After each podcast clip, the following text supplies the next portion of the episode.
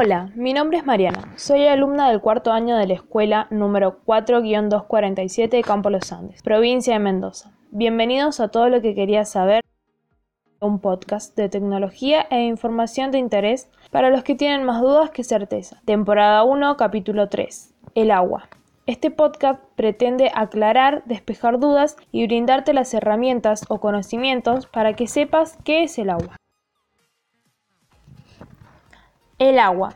El agua es un elemento vital a partir del cual el hombre decide instalarse en un lugar y organizar el territorio, la cual se presenta en estado líquido, sólido y gaseoso. Tiene movimiento constante a través de cinco reservas, cuyo conjunto forma la hidrosfera. Dichas reservas son en orden de importancia. El mar, los depósitos de hielo y nieve, las aguas terrestres, la atmósfera y la biosfera. El 96,5% del agua existente en el planeta se encuentra en los mares, el 1,7% en los casquetes polares y un 0,93% es agua subterránea salada. Menos del 1% del agua existente en nuestro planeta es aprovechable para el hombre y se encuentra distribuida entre glaciares, lagos, ríos y acuíferos subterráneos. El ciclo del agua es bastante complejo y para poder comprenderlo se toma como punto de partida la atmósfera. El agua se acumula en dicho espacio a causa de la evaporación que se genera a partir de los mares y continentes, la transpiración de las plantas y animales. El vapor generado por estos procesos se eleva, con la altura se enfría y se condensa. Así se transforma en agua o en hielo, aumentando su peso y por efecto de la gravedad precipita en forma de lluvia, nieve, granizo, etc.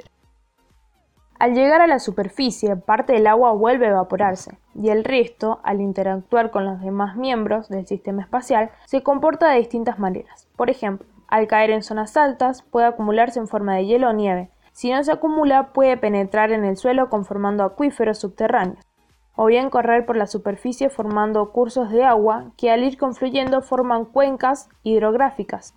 Cabe destacar que según la cobertura vegetal, tipo de roca, suelo, etc., el movimiento descrito se comporta de manera muy diversa.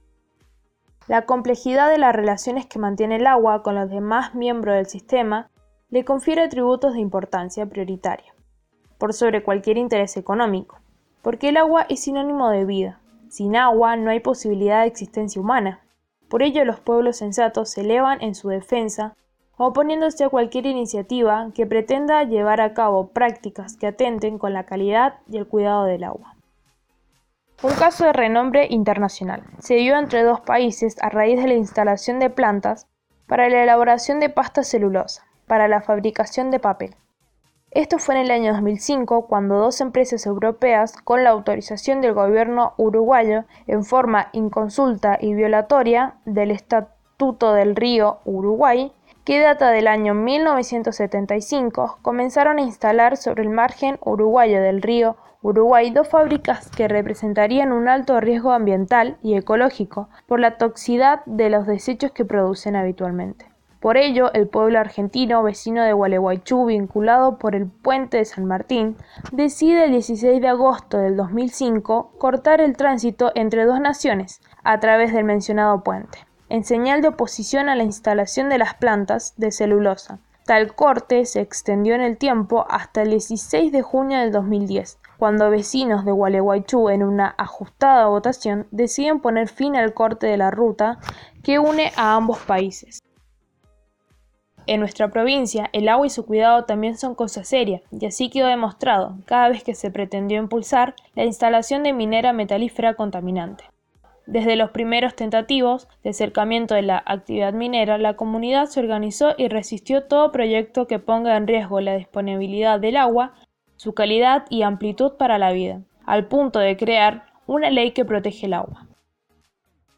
En Mendoza, el 20 de junio de 2007, el Senado y Cámara de la provincia de Mendoza sancionan con fuerza la Ley 7722. La ley regula la actividad minera prohibiendo el uso de sustancias químicas en la minería metalífera en la provincia. A fines del 2019, el gobernador de la provincia, Rodolfo Suárez, reforma la Ley 7722. El pueblo mendocino, al estar en contra de la reforma, realizaron marchas multitudinarias.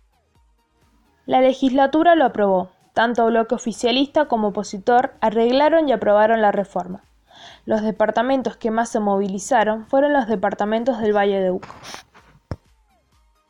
Finalmente, Rodolfo Suárez anunció la derogación de la Ley 9209 y restableció la vigencia de la Ley 7722. El agua es uno de los recursos más importantes en el turismo, el cual es responsable del 1% del consumo mundial de agua. Uno de los aspectos que busca mejorar la eficiencia y reducir costos. En los hoteles, en ocasiones, representa hasta un 10% de las facturas de servicio. Los turistas siguen eligiendo destinos donde el agua es parte de los paraísos escondidos, donde se pueden disfrutar de paisajes únicos y deslumbrantes. Estos destinos son Cataratas del Iguazú, ubicada entre las fronteras de Argentina y Brasil, las cuales generan un caudal hídrico entre 1500 y 1746 milímetros cúbicos. También se elige mucho Galápagos, el cual ha desarrollado el turismo ecológico con el fin de preservar la especie tiene como resultado la actividad tectónica del fondo del océano. En la provincia de Mendoza, la industria del turismo también hace uso del agua con fines recreativos, explotando los sectores rápidos del río Mendoza, que permiten la navegación con embarcaciones aptas para tal fin. Situaciones similares se dan en aguas del río Tunuyán y Atuel. Bueno, esto ha sido todo por hoy. Espero que les haya gustado y esta información les sirva en el futuro. Soy Mariana. Hasta el próximo capítulo.